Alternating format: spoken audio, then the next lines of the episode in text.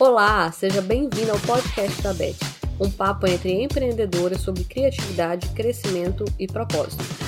Hoje eu tô super animada porque a gente vai bater um papo com a Tati Costa.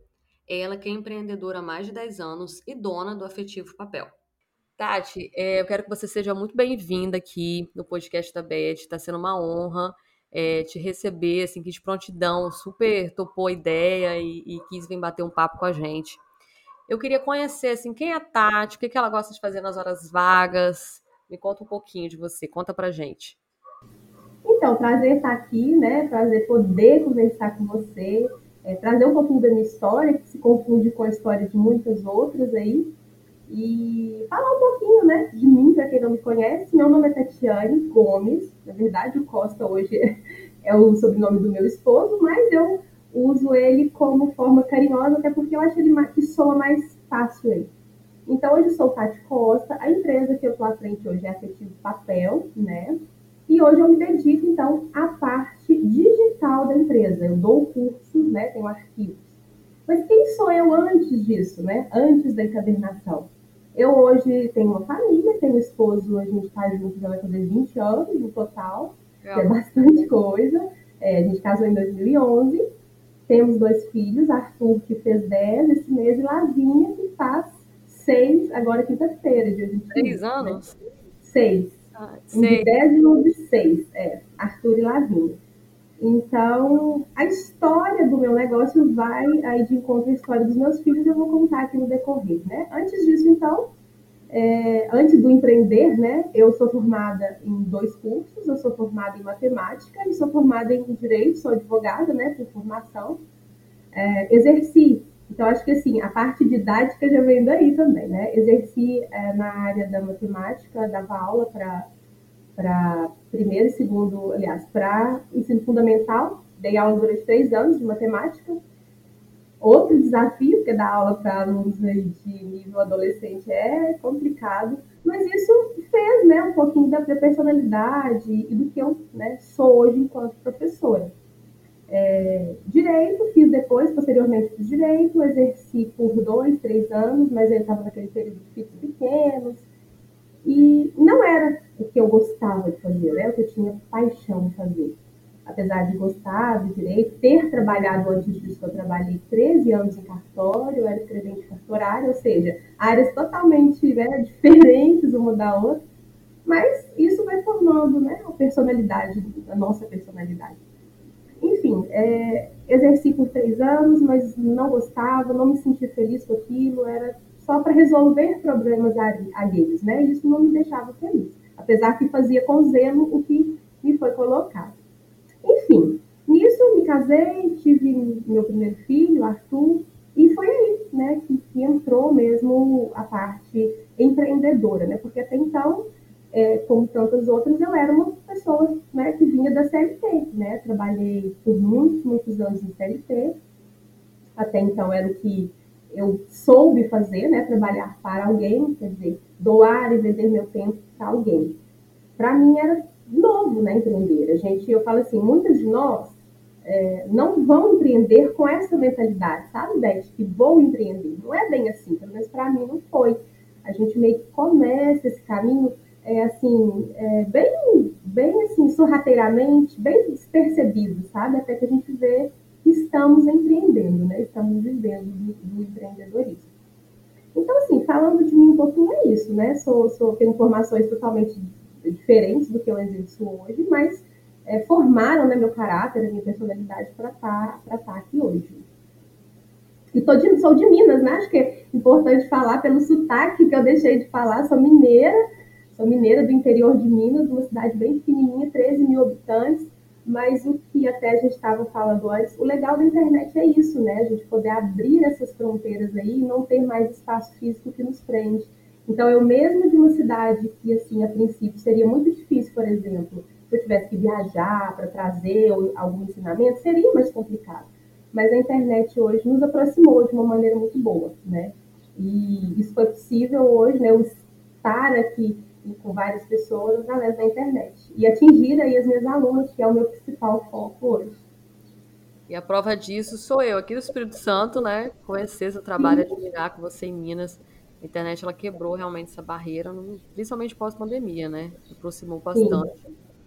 É, e hoje, assim, a gente ainda vai entrar, né, de como, como que foi essa, esse início relacionado ao teu filho.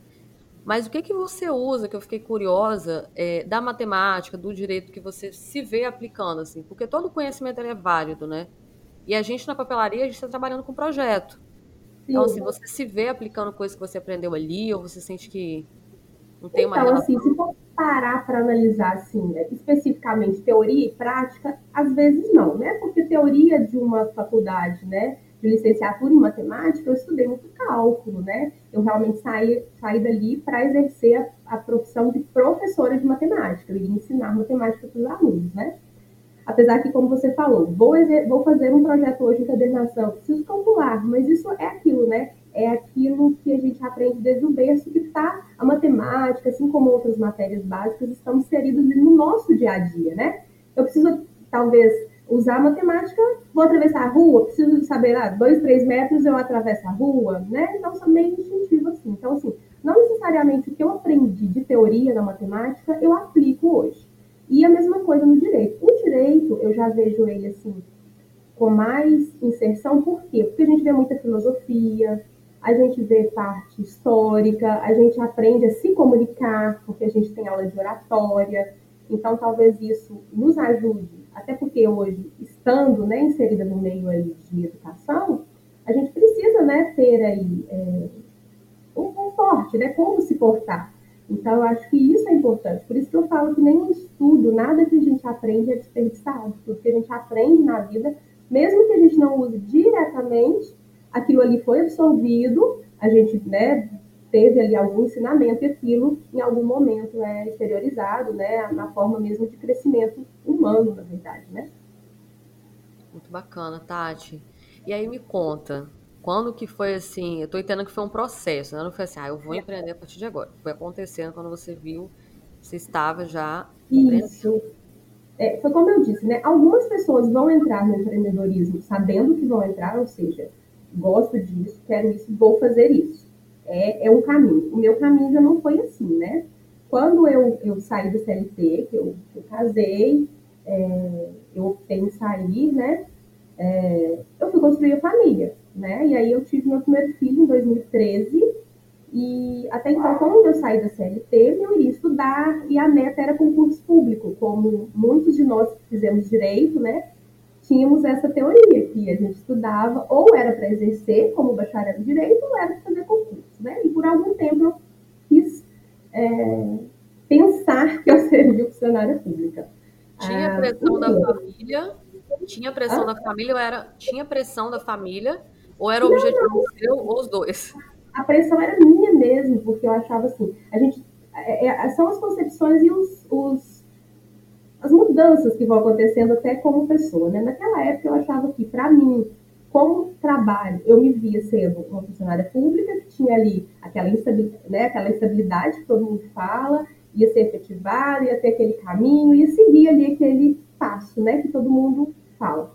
Enfim, é, eu hoje conto a história assim, mas lá atrás eu me frustrei muito.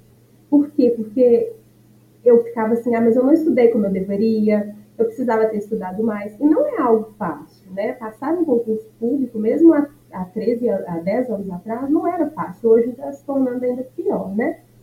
Então, naquele momento ali, eu me vi sem trabalho, em casa, e eu sempre trabalhei desde muito nova, desde 15 anos eu trabalhei. Eu fiquei um pouco frustrada de estar exercendo é, a função de casa, né? Estar ali em casa, mas eu não exercia nada na sociedade, eu não trazia nada para a sociedade. E eu sempre fui muito falante, assim, fui muito eloquente, eu fui é, muito expansiva. E estar só em casa me deixava um pouco frustrada. Então, como eu digo que não foi nada assim planejado, o que, que aconteceu? Tá, eu tive meu filho, a gente que é mãe sabe ali das, dos afazeres da maternidade, que não são poucos também, né?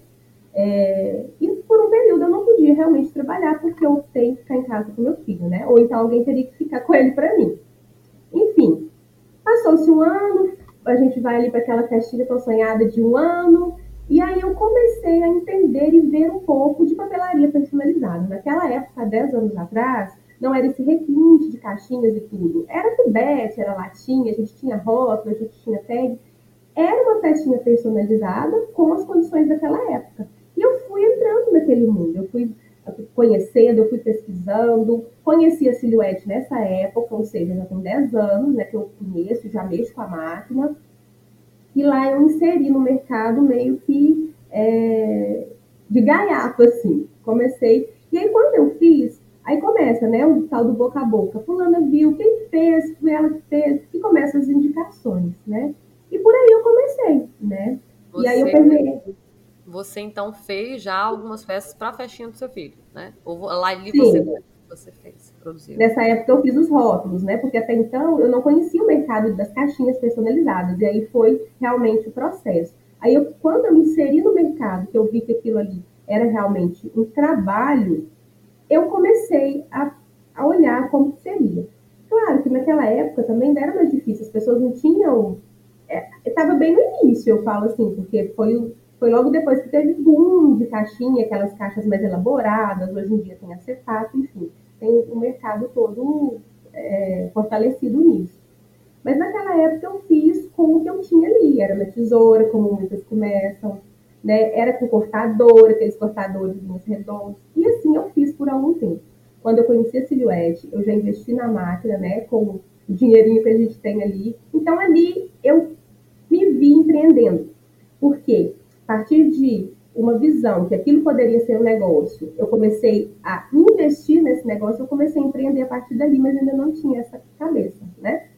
Enfim, fiz festa personalizada por um tempo, é, fiz topo de bolo, e aí a gente vai permeando. Fiz etiqueta escolar, porque a gente vai vendo o que, que o mercado está pedindo, o que, que é a nossa demanda.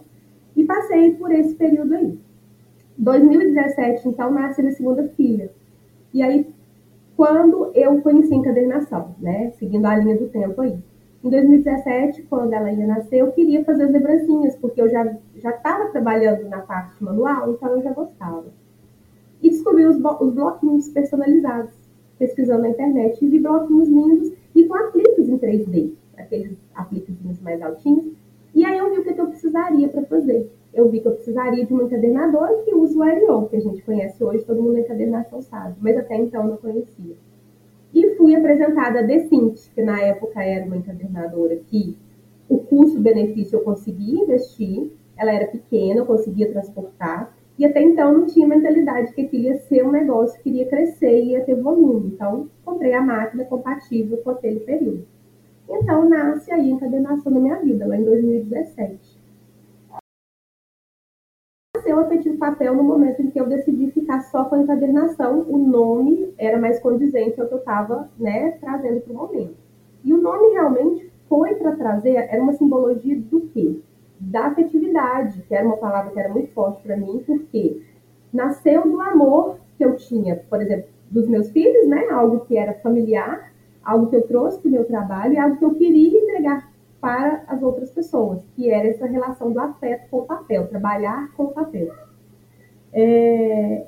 E aí eu entro então na parte da encadernação da maternidade, que era outra coisa que era muito forte para mim, porque já tinha dois filhos, já via como era o mundo materno, como que isso fazia sentido para as mães ter alguns produtos que é, realmente trouxessem a memória ali no futuro.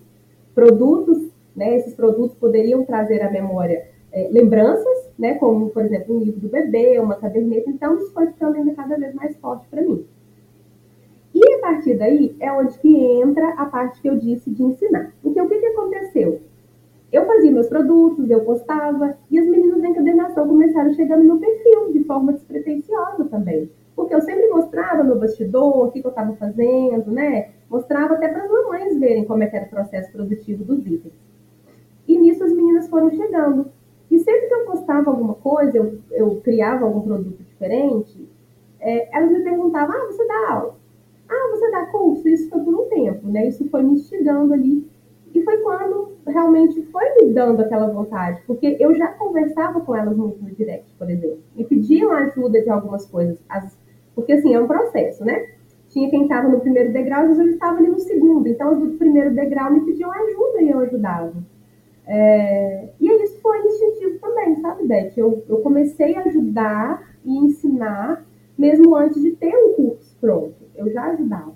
E aí nasceu, então, realmente o, né, o meu propósito de hoje, que é poder ensinar, principalmente mulheres, né? Porque assim, eu não tenho um público fechado, mas meu público 95% hoje são de mulheres. Posso falar que grande maioria também mães que buscam nesse mercado uma fonte de renda, ou para agregar, ou como fonte principal realmente de renda, né? E, e, é a realidade que eu vivo. É uma realidade que, assim, eu posso, eu tenho verdade, eu tenho é, princípio para falar, né? Que, como eu disse lá no ensino, não é fácil, mas também não é impossível. Então, assim, eu tenho muitas alunas hoje que vivem realmente da encadernação, sabe? Afinal, são 10 anos né, de experiência, Tati. Então, assim, às vezes eu vejo, e é uma preocupação que eu tenho, é, muita sede das pessoas, às vezes até que estão começando, de lançar um curso. Não que assim, eu acredito que todo mundo tem ali uma, uma metodologia própria, uma forma de fazer, uma técnica. Mas existe uma, um compromisso também no ensinar, né? Não é fazer um curso por fazer. No seu caso, você viu uma oportunidade ali, já apoiava outras mulheres. É, acho que é importante, assim, você viver isso, né? Como é que você aprendeu? Provavelmente ali testando, é, testando material, errando, e aí você já passou por isso nesses 10 anos, aí hoje você fala, olha, o caminho é aqui. Agora, não, não é, vender, e o podcast ele vem também muito para isso, uma ideia ou um ensino de, ah, em três dias você vai encadernar, vai ganhar muito dinheiro, porque a gente, a gente entende que não, não é dessa forma, né? É, esse é um fator assim, que às vezes até me preocupa, sabe? Que eu falo muito com as minhas alunas, meninas, meninos, né? Porque eu tenho alunos homens também. É, às vezes eles nos veem aqui fazendo, eu, assim como outras pessoas, né? É, e acham que foi do dia para a noite. Não é assim. É igual você falou, se for pegar na, na linha cronológica, eu estou, né, como um todo, há 10 anos já. É um, é um tempo, né? Então eu já errei muito para acertar. Então, acho que os cursos vêm justamente para isso, para minimizar os erros futuros das pessoas, né? Então, se eu já errei, se eu posso ensinar, se eu posso agregar com algo que vai facilitar a vida do outro, por que não, né? Então, e eu falo muito com os meus alunos também, não é porque às vezes comprou um curso. Nosso curso é técnica de encadernação. É um replicar, é um aprender, replicar, reproduzir. Mas não queira acertar de primeira, mesmo você vendo o profissional fazer, eu também não acertei de primeira. E muitas meninas, às vezes, é, ficam com isso na cabeça, né? Que vai ser de primeira. E não é para ninguém, não é tudo na vida, né? É, a gente tem que passar por provas. Quando é na faculdade, pegando gancho, você tem que passar por uma prova para você ver se você assimilou aquele conteúdo ali. E nem sempre você vai tirar 100 naquela prova, você vai ter erro nela.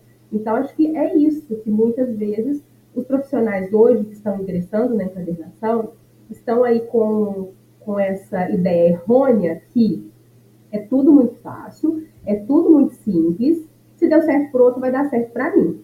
Temos verdades e mentiras nisso. Que vai dar certo para você? Vai, desde que você se dedique, que você viva o seu processo e não se compare com o outro, porque os processos são diferentes para cada um, sabe? E, e, a comparação é algo que nos deixa assim muito é, estagnados às vezes, porque é comigo, eu sou humana, eu também tenho as minhas dificuldades. Então, assim, eu já me vi parada por sabe? E aí, quando eu paro de me comparar, eu vejo que eu sou única e o outro é único, a gente segue cada um o seu caminho, né? E acho que isso que é o bacana. E mesmo eu ensinando, cada um vai assimilar de uma maneira, vai executar de uma maneira, vai levar aquilo para sua realidade de uma maneira, para levar para o outro também de uma maneira. Com certeza. E a gente nunca se compara de forma positiva, né? Ah, há X anos no mercado, ela trabalha dessa forma eu estou há menos tempo, mas eu já evolui tanto. Ninguém se compara positivamente. É sempre é. se diminuindo, né? A gente tem que mudar também essa, esse pensamento e entender que cada processo ele é único, né? Sim. É, um outro ponto também, assim, é muito importante ter esse apoio no início.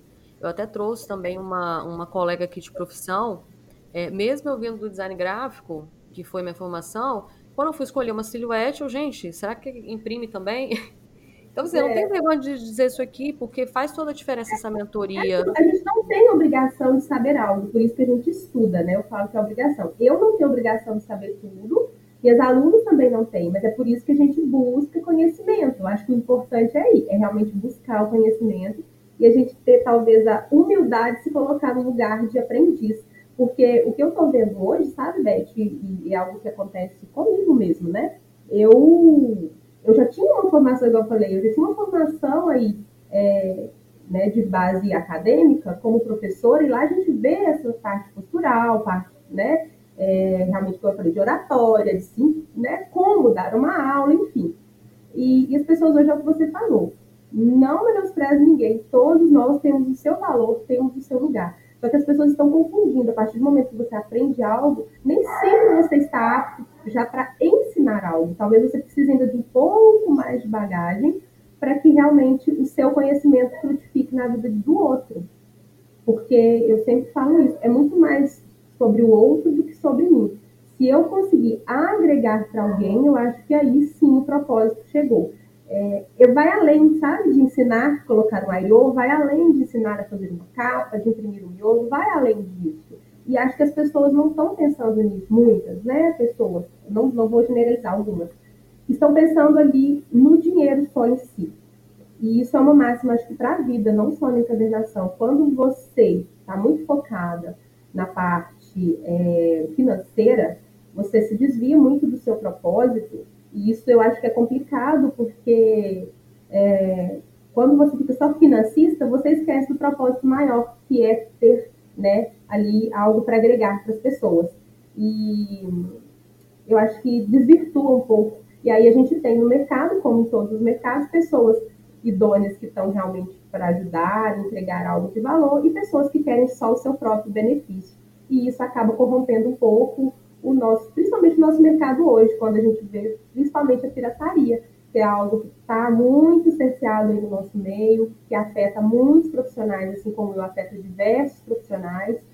E, e isso é um ponto que nos deixa, talvez, assim, um pouco, sabe, é, nos frustra um pouco. Mas é por isso que a gente tem que também ter uma cabeça um pouco mais elevada para poder passar por isso sabendo que é um percalço, né? Com certeza. E o ponto assim, ah, então eu não devo lançar um curso? Não, assim, o conteúdo, curso, ele assim tem uma oportunidade gigante. Mas eu, na minha opinião, e, e vejo que é um consenso aqui entre a gente, é você passou por aquela experiência, você testou, você errou, aí sim você vai virar mestre naquilo. Pode ter sido três anos, um ano, um mês, dez anos, mas é você, assim, falar de algo que você viveu. Porque senão você está vendendo algo ali para as pessoas que realmente vai gerar toda uma expectativa e a prática vai ser vai ser mais frustrante, frustrante né? É. Frustrante. Me conta, Tati, é, o que você sentiu assim, ao longo do tempo que mudou na encadernação? Você começou a me contar essa questão dos bloquinhos ali, que era um, presente né, da série de maternidade. O que você sente que foi mudando na encadenação? Então, o que eu, o que eu né, consigo, assim, a, a olho grosso pegar é que materiais, sabe? Materiais, a gente mudou muito, teve muitas, assim, vertentes de materiais. A gente tem a base do papelão, que é encadernação, assim como a personagem, temos a base ali do papelão, né? mas a gente viu aí é, facetas né, de, de, desse, dessa encadernação. Assim como o próprio Ariô. Né? A gente tem o Ariô ali numa estruturação tradicional, de caderno. A gente já viu esse Ariô passando aí por momentos de mudança de, de localização. É um Ariô atrás, é um Ariô dentro. Então, isso são mudanças que vão acontecendo. Até porque, para poder né, ir diferenciando, ir realmente agregando no mercado. Porque uma coisa que a gente, eu falo que a gente erra muito, a gente profissional, é porque a gente se segue mutuamente, a gente vê muitos outros profissionais. E a gente esquece que quem vai comprar nosso produto não é o outro profissional. No meu caso, por exemplo, que vendi maternidade, é uma mãe. Então eu tenho que conversar com essa mãe. E aí a gente tem errado nisso, né, de conversar com outro profissional e conversar no sentido assim, de ver o que o outro profissional está fazendo e se comparar. Ao invés de você tentar mostrar o que é de diferente, o que é de bom daquele seu produto, para o seu cliente, né? A gente erra nesse ponto. E, e, e, o que, que muda né, nesse cenário que eu vejo assim? Principalmente os materiais, igual o Polacil, que é um material que eu já trabalho por aqui, ele é um material usado na encadernação para coisas mínimas. Fazia ali um marcador de página, algo do tipo, e ele virou, é, basicamente, é, uma capa, né? Tanto é que um dos cursos que eu tenho é usando o Polacil. Então, essa, essas mudanças de materiais eu acho que é, que é legal, porque vai agregando, né? Vai trazendo diferencial ali aos projetos também e mostrando para o mercado que ele não precisa ficar estagnado, né? E não precisa ser mais do mesmo, a gente pode inovar, né? E uma coisa que eu vejo que vem mudando também é as próprias pessoas, né? A valorização das pessoas para com o nosso trabalho, os nossos clientes têm valorizado mais, e nós, profissionais, que ah, quando a gente falava, quando falava em artesanato, alguns anos atrás, eu não sei se você também tem essa concepção.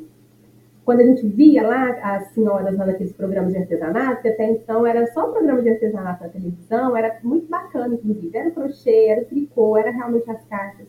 Mas aquilo ali parecia que era algo para senhorinhas fazerem na casa delas, não menosprezando. Mas hoje, eu acho que assim, as pessoas estão entendendo que o artesanato, assim como qualquer outra profissão, é uma profissão que tem que ser valorizada. Não só no quesito de valorização, que é um produto bem feito e bem acabado, mas também a valorização monetária, porque é um produto que tem seu valor agregado. Né? A gente não é fábrica com aquelas máquinas imensas de Ctrl-C, Ctrl-V. Como é um produto artesanal, feito, né, basicamente, apesar de termos máquinas para nos auxiliar, é feito pelas mãos humanas. Então, assim, nunca vai ser um totalmente igual ao outro. A gente faz uma linha de produção, tenta replicar, mas é essa valorização. E a pessoa que hoje vai comprar, ela já está mais é, se atentando mais a isso, sabe? ela não vai chegar a ficar pechinchando. E a gente também já, já colocou é, assim, um porte de ser realmente empresa. Eu acho que isso foi muito legal. Eu vi isso ao longo dos anos. Assim. As pessoas, as, nós profissionais da encadernação, assim como outras áreas do artesanato, realmente a gente está se profissionalizando, entendendo que isso é uma profissão e que é uma empresa que tem que seguir ali né, determinados parâmetros para que ela consiga se manter e existir, né? É, a criatividade, assim, né? O, mercado de papelaria era muito visto como hobby, né? Isso. É, tem algumas viradas de chave, assim, de, de uma pessoa ser muito criativa, já ter essa aptidão em algum momento, assim, começar a viver de fato dessa, dessa, desse hobby, né? Mas é. não necessariamente é um hobby. E quando você tem uma empresa, tem um CNPJ ali, tem um processo, tem a venda de produto, aí não é hobby mesmo. E realmente eu sinto também que passou a ser mais respeitado. É, e aí um, um, ponto até questão de você também enxergar o valor naquilo que você faz, né? Que isso envolve a precificação, envolve posicionamento. Então, a, a, quando você faz um tipo de trabalho, aí vem um parente, ah, mas faz isso aqui de graça, faz isso aqui, eu vejo um amigo. Não que você vai, é, vai negar, né? Mas chega um tempo que assim, ó, aqui é minha empresa, uma energia que eu estou colocando, é minha hora, o valor da minha hora. Isso Sim. faz todo, todo sentido, assim. É, realmente... é, igual você falou. É a questão do posicionamento. A partir do momento que você se posiciona, eu sou uma empresa, isso aqui é meu trabalho, esse produto ele é vendido, até as pessoas que chegariam em você, talvez, com essa maneira, né, mais assim, despojada, achando que poderia pedir algo, a pessoa também vai entender o seu posicionamento e ela já, já não vai se sentir à vontade de falar desse jeito com você, né? é a questão realmente do posicionamento. Então, é, para mim, o que foi muito importante ao longo desses anos que eu tenho vivenciado e que eu acho que foi assim muito bacana é realmente essa valorização de ambos, né? Tanto do cliente para com o profissional, como do profissional para com ele mesmo, né? Para que ele possa se posicionar e realmente esse cliente venha a valorizar ali e pague o preço, né? É, enxergando realmente o valor. Isso mesmo. E não só, e não só parente, amigos, não, às vezes as próprias marcas, né? É, ou, ou, ou, parceria, né? Ah, permuta, vamos fazer uma parceria aqui, faz uma, uma agenda aí para mim. E não é bem assim, né? Existem algumas parcerias que são super estratégicas, mas que sejam boas de ambas as partes. E assim, não é permuta, não é de graça, é, um, é todo um trabalho. É verdade. É, e assim, isso também foi interessante eu vi, porque hoje, é, eu estando no digital e né, é, dando aulas, tudo, eu tenho alguns parceiros, né, empresas parceiras né, do ramo que me procuram para que eu possa realmente divulgar. E uma coisa que eu sempre trouxe para os meus alunos, eu falo é, Eu só vou divulgar, eu só vou trazer algo que realmente eu usei, que eu testei, que eu saiba que é válido. Porque tem empresa que te propõe parceria, mas aquilo ali não é válido, não é legal, não é bacana. Igual eu já recusei, eu já recusei parceria de um produto, por exemplo, não vou citar o que, que é, não vou expor, mas eu já recusei porque eu não vi que era para o meu mercado. Não é que o produto fosse ruim, entende? O produto não era ruim, o equipamento, só que não era para o meu mercado. Como é que eu ia é, mostrar para os meus alunos algo que, se elas comprassem, não ia atender o que elas precisam? Então, a gente tem que ter esse feeling também, entender isso, que nem tudo que nos é oferecido é bom para que a gente ofereça para os nossos alunos ou ali as pessoas, os nossos seguidores. Porque as pessoas é, a partir do momento que você fala, que você indica, elas entendem que realmente aquilo ali é bom. E elas vão comprar ou vão investir aquilo ali para usar, esperando que seja, né? E, e, os parceiros também, eu acho que estão entendendo isso e vendo que existem diversos tipos de profissionais e públicos, né? Então, nem sempre um produto que eles querem que eu ofereça para o meu público vai ser interessante para o meu público. Pode ser que um outro profissional vá, né, um outro, um outro pessoa vai divulgar melhor e vai atender realmente o público que precisa de comprar aquele produto. Eu acho que as empresas também estão ficando mais conscientes.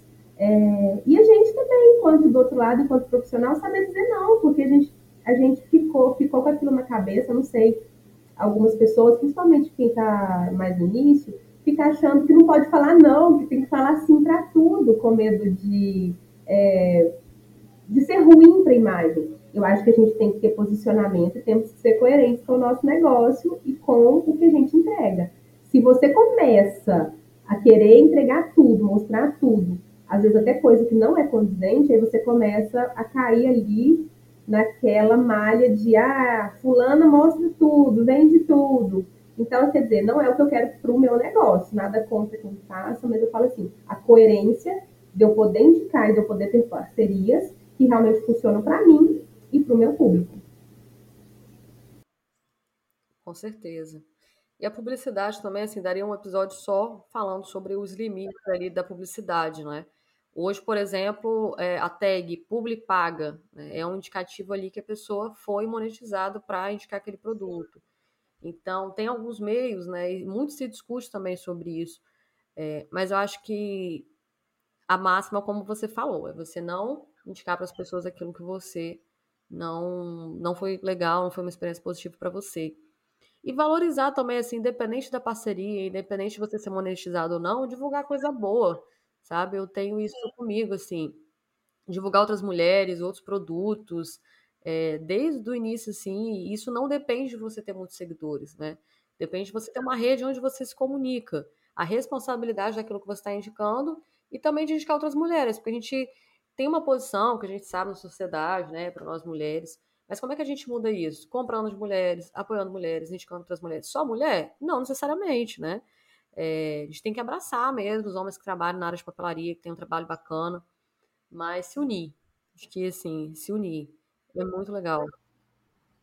É, eu, é, o nosso mercado, assim como várias outras profissões, eu acho que tem muita desunião, muita. Eu ainda tava, assim, apesar que eu falo que eu conheci e tenho boas amizades no meio, sabe? A internet me possibilitou. Tenho, assim, posso enumerar várias pessoas que eu tenho realmente afinidade, eu tenho afeição e eu vejo nelas verdade, mas em contrapartida eu também tenho pessoas que me sugaram, que me, né, de alguma forma, é, canalizaram algo meu para que pudessem, de alguma maneira, não me prejudicar, mas assim, trazer algo que eu não faria com a pessoa, né? E eu vivi isso agora recentemente, mas não é assunto para agora, só para que as pessoas entendam que é, nem tudo são flores e nem todas as pessoas que passam na nossa vida querem efetivamente o nosso bem. Tanto é que nem na família da gente, às vezes, a gente tem pessoas que não nos indicam, que não nos apoiam, que dirá pessoas fora do nosso convívio que não nos conhecem, né? E, e isso é realmente assim algo que me deixa preocupada, porque é, as pessoas deveriam realmente cuidar mais de si, ao invés de tentar, talvez, de alguma maneira, prejudicar o próximo, né? Que também não é uma conduta minha e não, não vai ser, né? Nunca olho por olho, dente por dente. Só que a gente é ser humano, a gente tem sentimento, a gente fica chateado com as situações, porque, né, não somos pedras aí que não, não, não sentem. mas é como você, eu até falei isso no, nos meus stories esses dias, eu é como que você, o que você vai fazer com o que fizeram com você. Acho que é, a gente vale muito pensar. Na hora a gente fica assim, a gente fica nervosa. Gente, é o ponderar, é o esperar e ver. Porque o que é mal começado é mal terminado. Isso é para a vida, né? É aquela frase aí bem clichê do que ninguém é obrigado a plantar, mas a colheita é certa, que também eu acho que é uma verdade, né? Independente de falar que só é de encadernação, porque é, as pessoas estão às vezes esquecendo do que, que é o ser humano em busca de é, do ganho próprio, é aquilo que a gente falou, né? E eu acho que não é bem por aí, e não é essa a minha conduta. E quem é minha aluna, quem está comigo ali já há mais tempo, né? Que eu estou dando aula é, desde o final de 19, 20, sabe como é que é a minha conduta, né? Então, já sabe que eu não vou. A gente se abate tudo, mas que eu não vou revidar na mesma moeda, não é esse o intuito. E assim, o meu sonho é que essas coisas mudam, mudem, sabe? A gente fala, como eu comentei, né, muito sobre a sociedade, sobre as pessoas e não traz o problema, para nós. É, eu, assim, o podcast foi uma ideia muito genuína, assim, sabe? Muito verdadeira de ser um espaço entre mulheres para compartilhamento de conhecimento, para alcançar outras mulheres. E às vezes até mesmo um conceito, assim, as pessoas já ficam um pé atrás, assim. Eu tive todas as, as parceiras, assim, que eu entrei em contato, né? Às vezes a questão de agenda não dá, mas a gente mantém um contato. É, mas as pessoas entenderem que isso é possível. Pode ser um podcast, pode ser outra coisa, mas não é para vender, não é para promover é, determinada marca, ou o meu trabalho é para conectar as pessoas. É uma troca. É uma troca mesmo, né? Troca de experiências e de, é, de vidas mesmo, porque somos pessoas, cada um tem o seu o, a sua máxima, a sua verdade, mas a gente se encontra ali é em algum momento, né? É, é uma troca. Eu até é conversei troca. com uma empreendedora semana passada, eu participei de alguns eventos. Assim, é muito legal quando você se propõe, acho que você já viveu isso também, a fazer uma coisa assim e dar o seu melhor, parece que o universo ele vai conectando. Então, com uma temporada de podcast, eu participei de um café com empreendedoras. É, e aí eu falei com uma empreendedora, nossa, eu achei muito bacana seu projeto, sua ideia, vamos bater um papo? Ela, ah, mas eu tenho assim 1.500 seguidores, não é sobre isso, né? É o que a gente está falando, quando você tem uma rede onde você se comunica, seja você tem 50 seguidores com a sua família, às vezes são 50 pessoas que te acompanham todos os dias, né? Às vezes tem um alcance gigantesco e tem também um público ali que tem engajamento, que tem fidelidade, que consome seu conteúdo, indica seu conteúdo. Então, acho que Hoje o episódio está sendo muito sobre não se comparar e de preferência, assim, não se comparar negativamente jamais e, e se apoiar, assim, a gente precisa urgentemente, principalmente na papelaria, é, entender, assim, é, no início a gente começa fazendo tudo, né? Aí depois o ideal é que niche até para você não ficar maluca. É, É, é até um ponto que depois eu vou, vou conversar sobre, sobre isso, né? E, e, e fechando esse, esse assunto que a gente está falando sobre não ser melhor ou não ser, né, pensar que é pior, é também pensar que nunca devemos querer ser melhor que o outro, e sim melhor que nós mesmos ontem, porque a nossa luta diária é com a gente mesmo, né? Eu não, não vou nunca ser a Beth, a Beth nunca vai ser a Tati, e é assim que tem que ser, porque Deus nos criou únicos individuais para que cada um fosse assim, né? E é isso que a gente está precisando, talvez, né? A gente, eu digo, me coloco também nesse lugar, porque tem dia que é como eu disse, a gente quer chutar o balde, quer bater de frente. Aí é que entra a maturidade, o entendimento de, enquanto pessoas e empresas, que não podemos fazer tudo o que queremos, que não devemos fazer tudo né? Não podemos, não devemos. Então, assim, é o amadurecimento também. Aí entra o amadurecimento, né? De pessoa e de empresa, porque você tem que se posicionar sem ferir o outro até no seu limite ali. Mas também não devemos nos acovardar de falar ou colocar o nosso posicionamento, sendo que é, o outro, de alguma maneira, te causou algum transtorno. É o que eu disse, sem ferir, sem expor, mas que você coloque ali a sua verdade. Isso não foi legal, é assim, assim, assim. E ah, quem não está de acordo, tudo bem, porque também somos pessoas diferentes, não tem que todo mundo concordar, né? Mas para que a gente leve talvez uma visão que o outro não viu e a gente também possa, em contrapartida, ver a visão do outro, né? Com certeza. E quando eu falo assim de nicho, é você é uma profissional da área de, focada na papelaria de festa, é, não tem um trabalho ali de encadernação, qual é o problema de indicar a Tati, indicar outras mulheres que trabalham com encadernação. Sim, muito pelo contrário, vai gerar valor para o cliente, isso né? Essa semana. Conversei isso essa semana com outro profissional. As pessoas não estão mais indicando, sabe, Beth? O que que acontece? Aí a pessoa nem é do ramo, mas talvez ela fale assim: nossa, então eu vou fazer isso porque tem fulano procurando. E eu conversei isso essa semana com uma, uma amiga tá muito isso, tá muito individualista. A gente não sabe mais indicar. Ah, eu, por exemplo, eu tenho os meus cursos na área de encadernação, eu ensino hoje mais voltado para o nicho da maternidade. Aí vem alguém me pede, por exemplo, uma, uma pasta, sei lá, alguma coisa que eu não faço. Eu não tenho problema se eu sei de um profissional, porque também eu vou indicar um profissional que eu pelo menos conheço o trabalho para eu não cair naquele condão de indicar alguém que ou não vai ser legal e tal. Mas eu vou indicar, eu indico. Entende? É o que você falou, isso é muito importante de se, se atentar, sabe?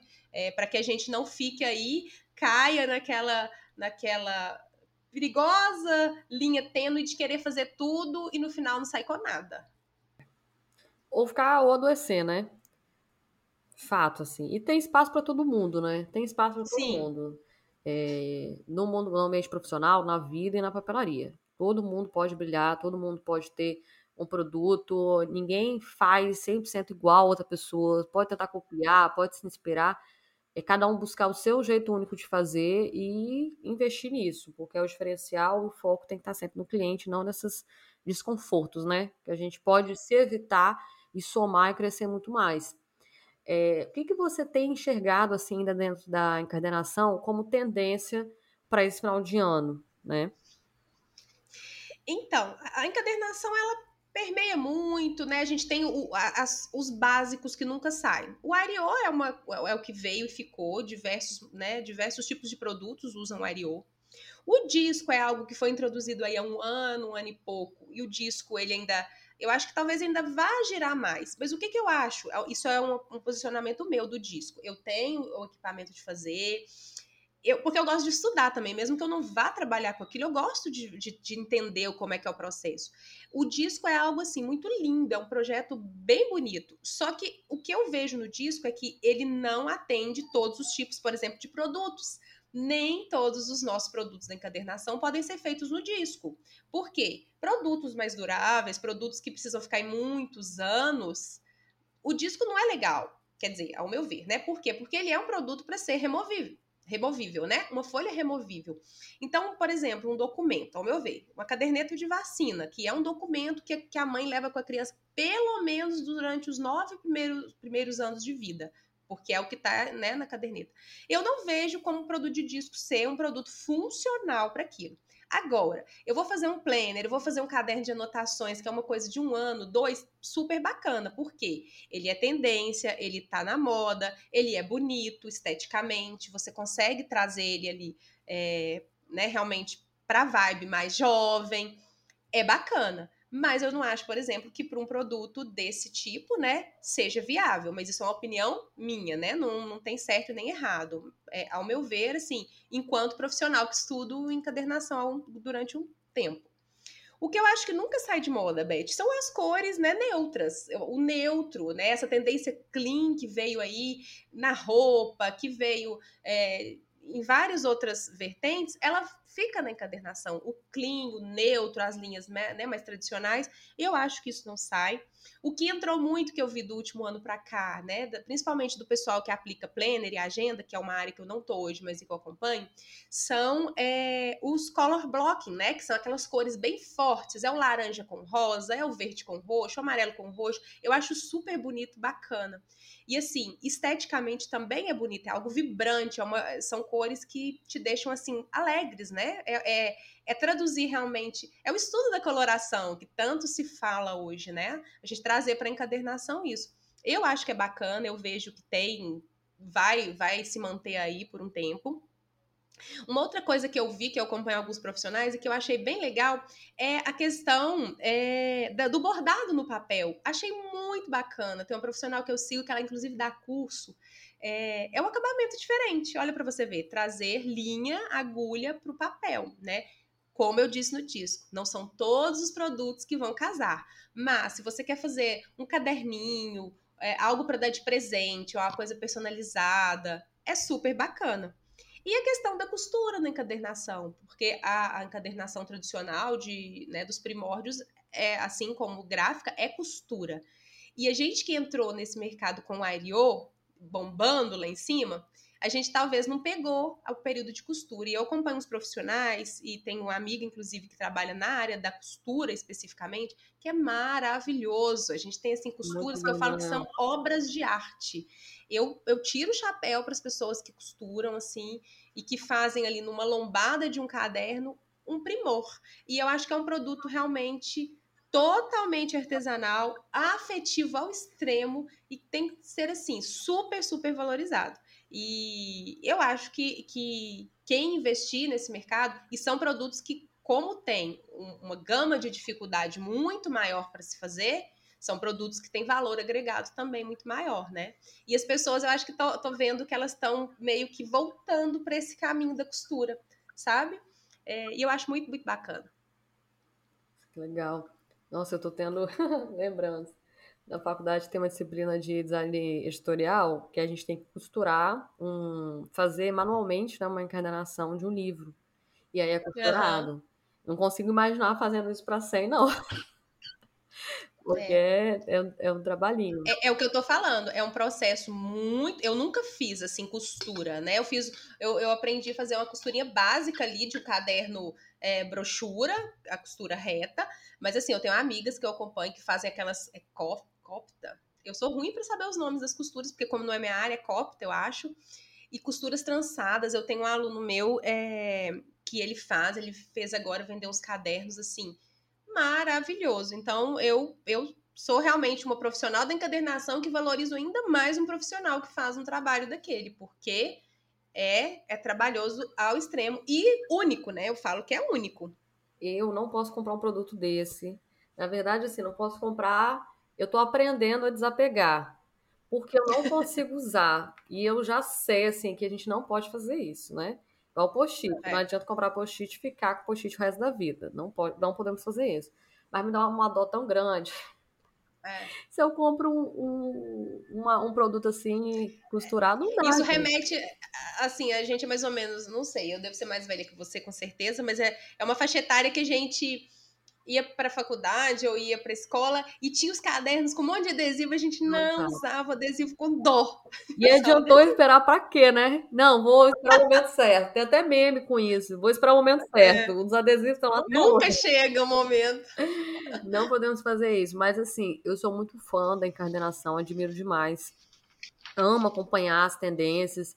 Fiz pouquíssimas coisas, então assim, é, é muito trabalhoso, né? Não é só um caderno, não é só uma agenda, não é só. Tem todo um processo e é legal de, de acompanhar, é, de estudar também ali o acompanhamento da, da, da produção. É muito bacana. É, e um item, né, que é, é realmente é, é, o meu nicho principal, que é a maternidade. É, e é o que eu falo sempre para as minhas alunas, quem me acompanha e que quer entrar para esse mercado, é o mercado, é um nicho da encadernação, né? Porque a gente tem que entender que a encadernação ela é uma profissão que envolve vários, né, vários mercados dentro dela.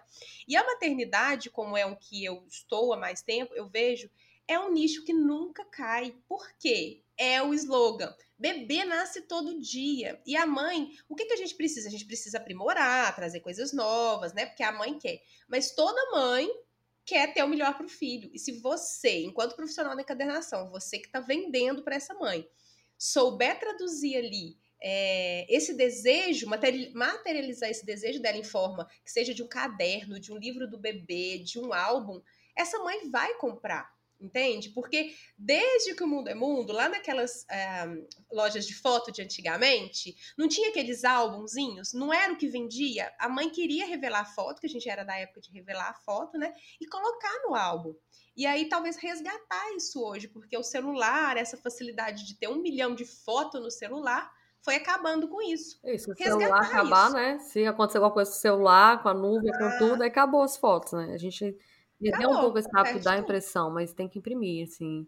É tão legal, né? É tão legal aquela coisa da família chegar, é prazeroso, é. pegar o álbum, olhar.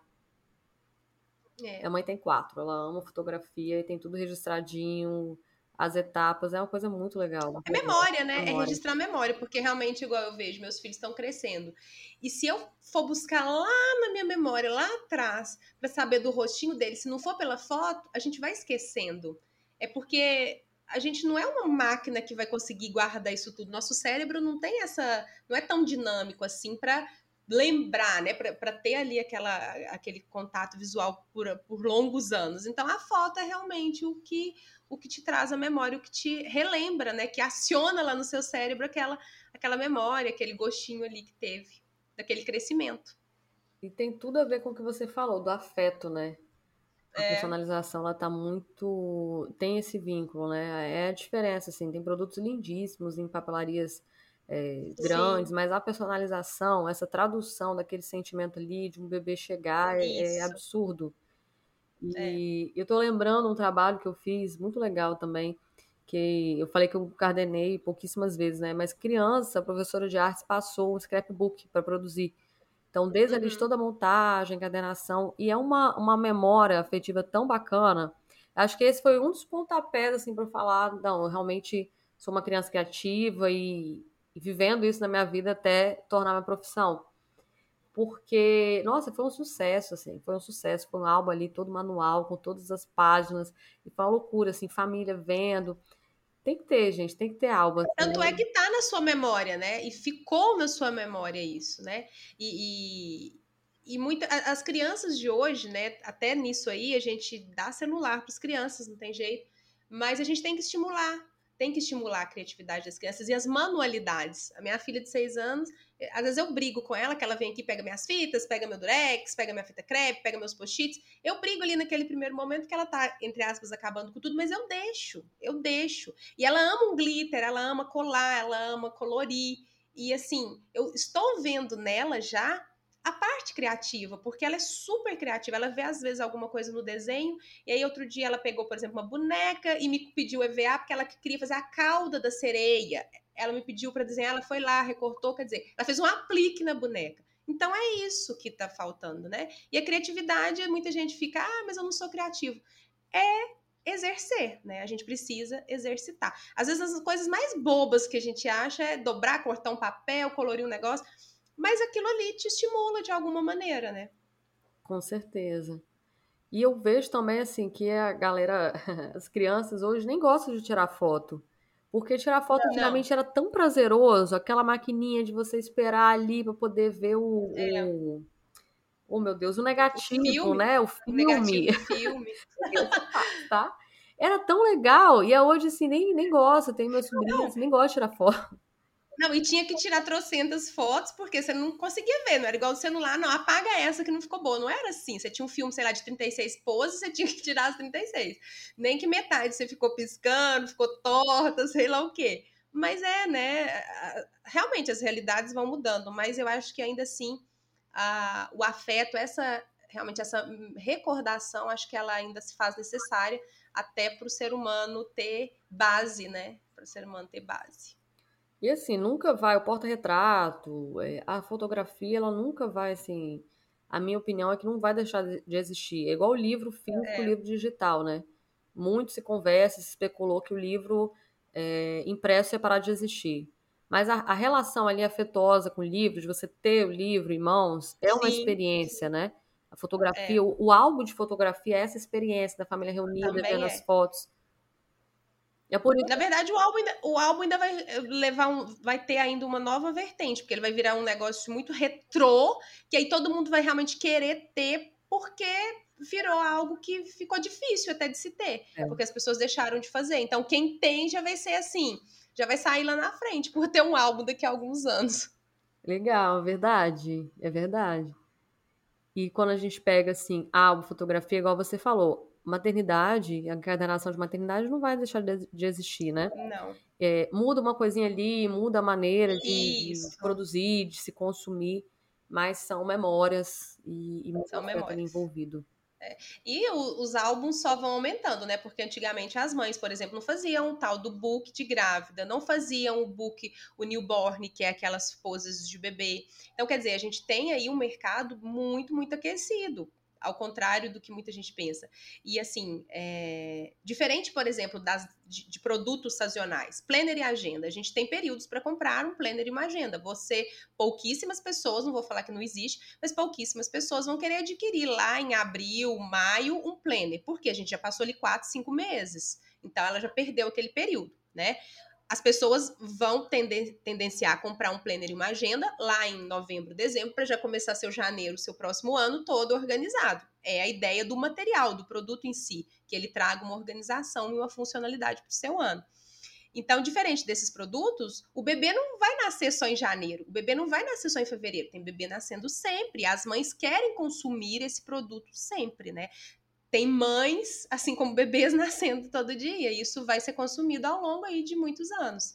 E como está na, na Bíblia, né? Crescer, multiplicar, e as pessoas vão continuar se multiplicando. E é, é o que você falou, é o entender que, como você me perguntou lá atrás, o que que vai mudando? Vai continuar mudando, não vai deixar de existir. A gente vai ter ainda aí muitas novidades, talvez materiais novos, né? É, jeito novo de se fazer, mas isso não vai deixar de existir. A gente acompanha aí né, esse mercado para poder estar tá sempre atual, né, o máximo possível.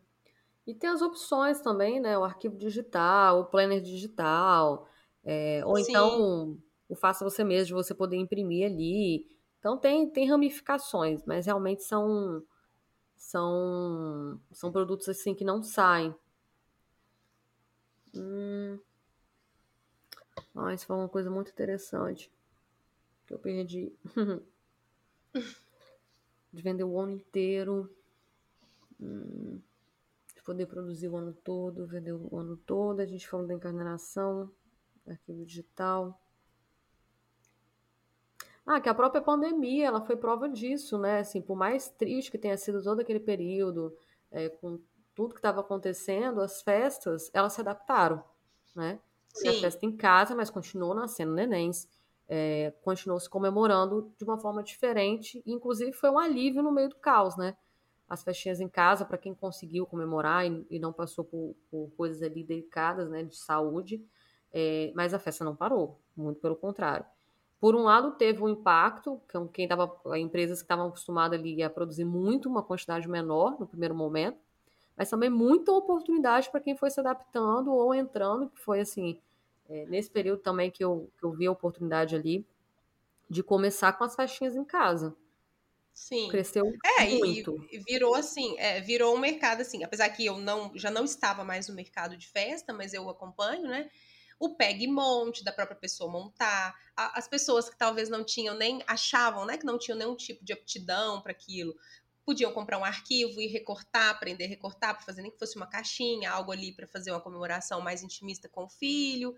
É, e até mostrou para as pessoas, realmente para algumas pessoas, que era uma, uma profissão para elas seguirem, né? A pandemia, eu falo que ela teve, assim como tudo na nossa vida, né? A gente tem, tem, tem coisas ruins, mas a gente tem aprendizado, a gente tem que tirar daquilo ali que foi ruim o aprendizado, é o que eu falei antes.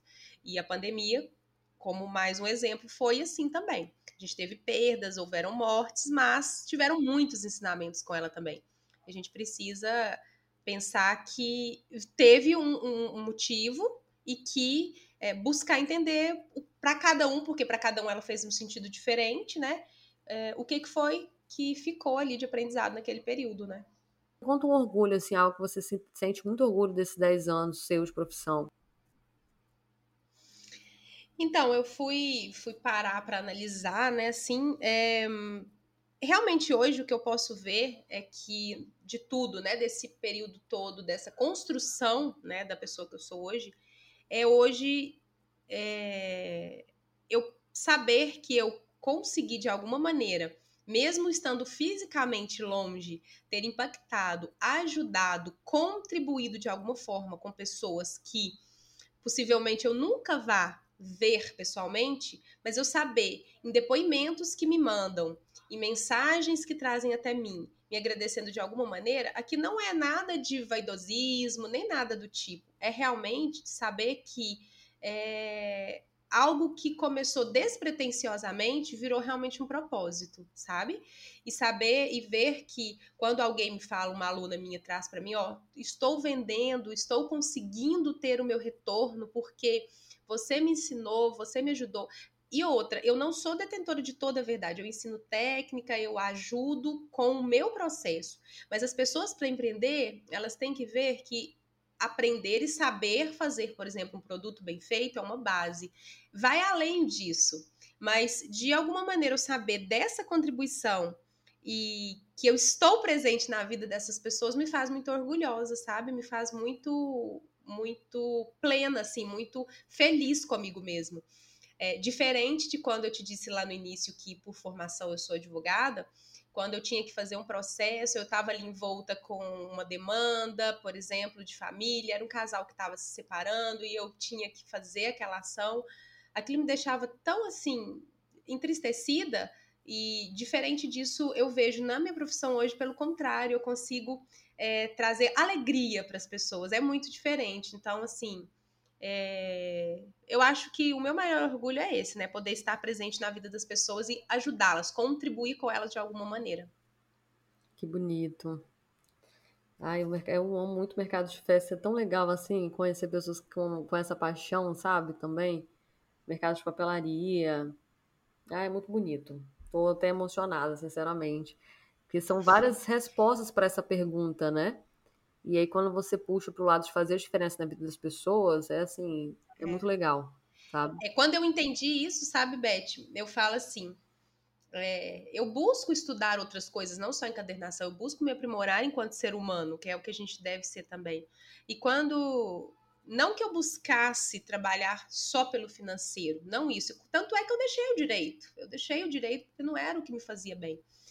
Mas quando eu entendi que a partir do momento que o meu trabalho ele estava se cumprindo ali na vida de alguém, eu estava contribuindo para alguém, eu comecei a ter retorno financeiro com isso sem eu correr atrás disso, entende? Então, assim, isso para mim ficou muito claro. Deus me mostrou muito isso, que o meu propósito seria, enquanto você servir, quando é, eu estou te dando aqui, né? Deus me capacitou para que eu pudesse servir alguém, eu estou a serviço de alguém. E quando eu me coloco a serviço, Deus, em contrapartida, me dá aí, né, um, um por exemplo, um rendimento, porque eu preciso desse valor para que eu me mantenha. E assim foi feito, sem que eu pisasse em alguém, sem que eu passasse por cima de ninguém, sem que eu né, menosprezasse outra pessoa. Eu fiz o meu melhor nas condições que eu tinha, entreguei sempre o que eu pude, tanto é que o meu primeiro curso eu gravei do meu celular. E assim, ele é um curso, é o curso da capa cartonada, que é até para caderneta de vacina, são mais de 600 alunas. E eu, eu penso assim, para mim é um número muito expressivo saber que eu pude contribuir nesse curso com 600, no curso de maternidade, que fez um ano agora em abril, são mais de 700, então já vão somando vidas. Num total, tem quase duas mil pessoas hoje que de alguma maneira tiveram contato comigo né? E que puderam levar um pouco de aprendizado para que elas também seguissem em frente. Isso, isso é muito gratificante para mim, independente de qualquer valor financeiro. Esse sentimento que eu carrego comigo, que realmente quando eu me dedico a fazer, eu faço o meu melhor, quem está comigo sabe, é, é o que me mantém, sabe? É o que me, que me fortalece todos os dias a continuar, é o que me motiva. Sim, não é romantizando, mas assim, o dinheiro ele é consequência, né? A gente falou sim, uma profissão. Sim. Claro que o fim ali você precisa também conseguir sobreviver daquilo que você gosta, sim, daquilo que você ama, daquilo que você escolhe é, empreender. Mas o dinheiro é consequência, né? Você é consequência. Ah, eu quero ganhar dinheiro. Ah, eu quero ser influenciador. Ah, eu é. quero ser embaixador de, de marca, assim. É isso realmente que você quer? E todos os dias eu me pergunto, né? Quando eu falo assim com muita clareza, ah, meu objetivo com o podcast é esse, porque eu todo dia eu me questiono, né? Porque eu não quero me perder nunca. A gente tem que tomar cuidado também para não se perder. Mas o foco ele não tem que ser. Se você faz um trabalho ali com o seu coração, com a sua dedicação, com dentro da, da condição que eu achei bem interessante isso que você falou, da condição que você tem, é, a consequência é que você vai alcançar outras pessoas, né? É, essa frase é até do Cortella, se não me engano, né? Faça o seu melhor é, nas condições que você tem, até você ter condições melhores para fazer melhor. Essa frase é do Cortella, ela, ela tem alguma vertente aí que eu me perdi no meio, mas assim, o Mário Sérgio Cortella, para mim, é, é, um. Antes de ser ali um professor e tudo, ele é um ser humano muito. É, é, é, é que doa, que se doa para o outro, que entende o outro. Eu acho que a gente, em qualquer profissão, sabe, Beth, a gente precisa, antes de querer ensinar, por exemplo, uma profissão, aprender a ser um ser humano melhor, para que se você for um ser humano melhor, claro que a gente não é perfeito. Eu não sou perfeito o tempo inteiro. Eu vou dar um grito com o menino ali, vai acontecer alguma coisa, mas assim, é a base, sabe? A base sempre tem que estar tá ali. E se você se conhece, você vai entender o seu momento, até para você dizer o um não, como eu disse. E a gente vai conseguir sair lá na frente, sabe? Autoconhecimento. Autoconhecimento é tudo. O autoconhecimento. É. Tati, eu quero te agradecer muito por toda essa aula, por essa troca, assim, muito prazeroso conversar com você. É, o tempo a gente nem vê, né? Ele passa. É. Peço desculpas por ter tomado muito do seu tempo, mas foi tão gostoso. Imagina. Que eu só, só permiti aí fluir, porque foi muito legal te conhecer. Acho que, assim, é super diferente, assim, de, essa conexão, porque pelas suas formações, é, você todo se preparou por completo, né? Se doou por completo ao nosso episódio, assim. Eu vejo que você traz isso, essa metodologia, essa, essa, esse formato mesmo, assim, de como você empreende, como você leva isso para a vida das pessoas, tanto seu conhecimento como a sua paixão por aquilo que você faz. Foi muito legal. Eu espero, assim, que todo mundo que ouça a gente também possa sentir essa energia legal e tanto aprendizado que você trouxe, tanto como um ser humano, como quanto profissional, como professora. É, queria te perguntar, queria te agradecer demais mesmo. E te perguntar se você tem alguma. É, algo que você não falou, que você tá com, tenha vontade de falar também para a gente estar tá encerrando. Eu né? Antes de tudo, também quero te agradecer o convite. Foi muito prazeroso, me senti muito lisonjeada em estar aqui, né? Poder contribuir, mesmo que trazendo é, vivências, né? Não estou aqui para colocar o que é melhor, ou que, né, o que deve ser, o que não.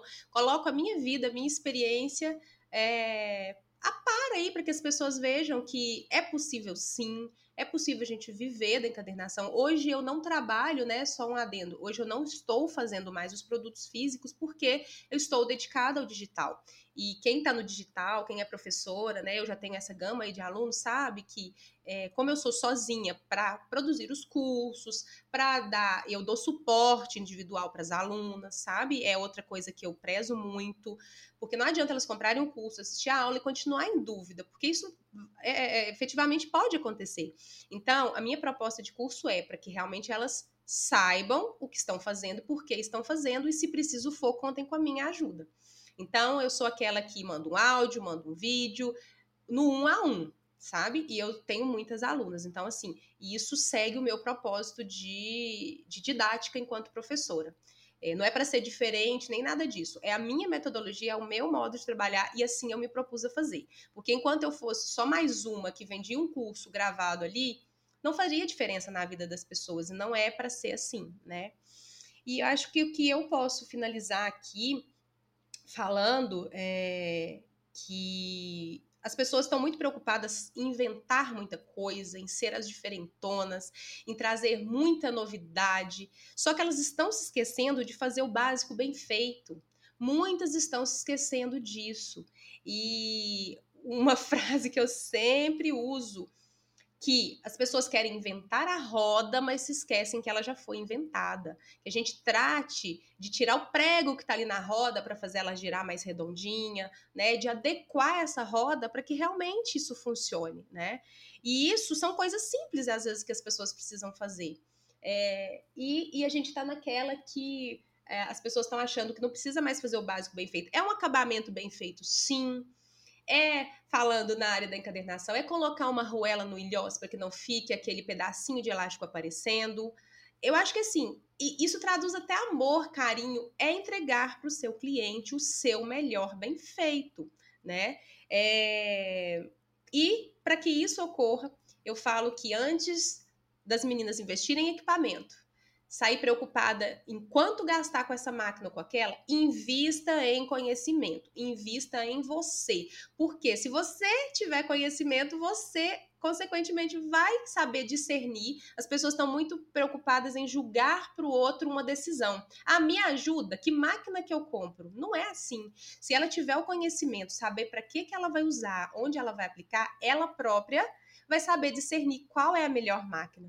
Então, se eu posso dar um conselho aqui, que é para mim também no início, né, eu pequei, é não sair ouvindo o outro, ah, compra isso, isso e isso. Não, estude primeiro, entenda o que você quer fazer, para onde você pensa em ir, porque a gente também não sabe, é um, é um processo, né, um caminho, e tente adequar, porque errar, nós vamos errar, todos nós erramos. Mas se você tem conhecimento, autoconhecimento, você erra menos você erra menos, né? E isso eu aprendi aí ao longo do tempo e é o que eu tento ajudar as meninas é, para que elas façam também. Então, a mensagem eu acho que fica é essa, né? Faça o seu básico bem feito. É fundamental que você é, invista em conhecimento, invista primeiro em você, até porque se você está achando, por exemplo, que quer fazer encadernação, quando você entender o processo, você fala, nossa, mas não é isso. Aí você vai saber para que direção você vai tomar. Aí você, antes disso, foi lá e comprou uma máquina de 3 mil, outra de 2, uma de 5. Você tá ali com mais de 10 mil reais na sua mão, sendo que não é aquilo. Né? E não então, tem problema nenhum, né? Em mudar de direção, não tem problema nenhum. Nenhum, eu já mudei, né? Tanto é que eu comecei em um, fui para outro, permeei em outro. E saber dizer não na hora certa também, eu acho que é um ponto muito importante, que a gente fica querendo abraçar tudo, pegar tudo, é, acha que todos os clientes são para nós, e não é assim eu acho que eu também já, já errei aí. Eu acho que esse erro, se a gente puder minimizar, é algo que vai encurtar o nosso caminho de ser mais assertivo, sabe? Com certeza. E fazer tudo com amor.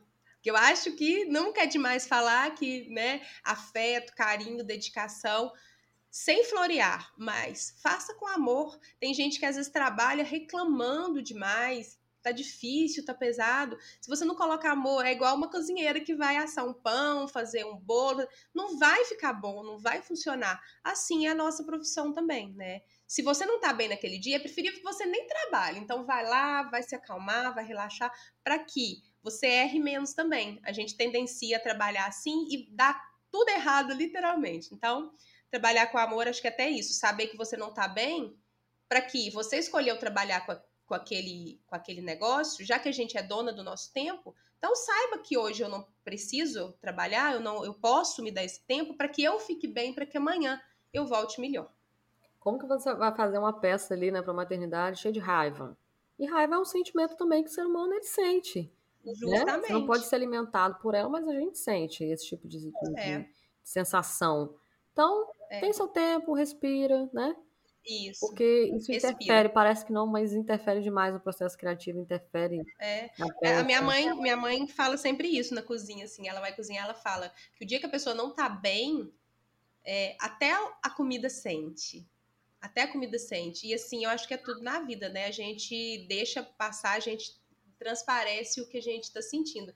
Então, se você pode se dar esse tempo, se dê o tempo para que amanhã você faça com mais prazer, com mais amor e lembre-se por que você começou.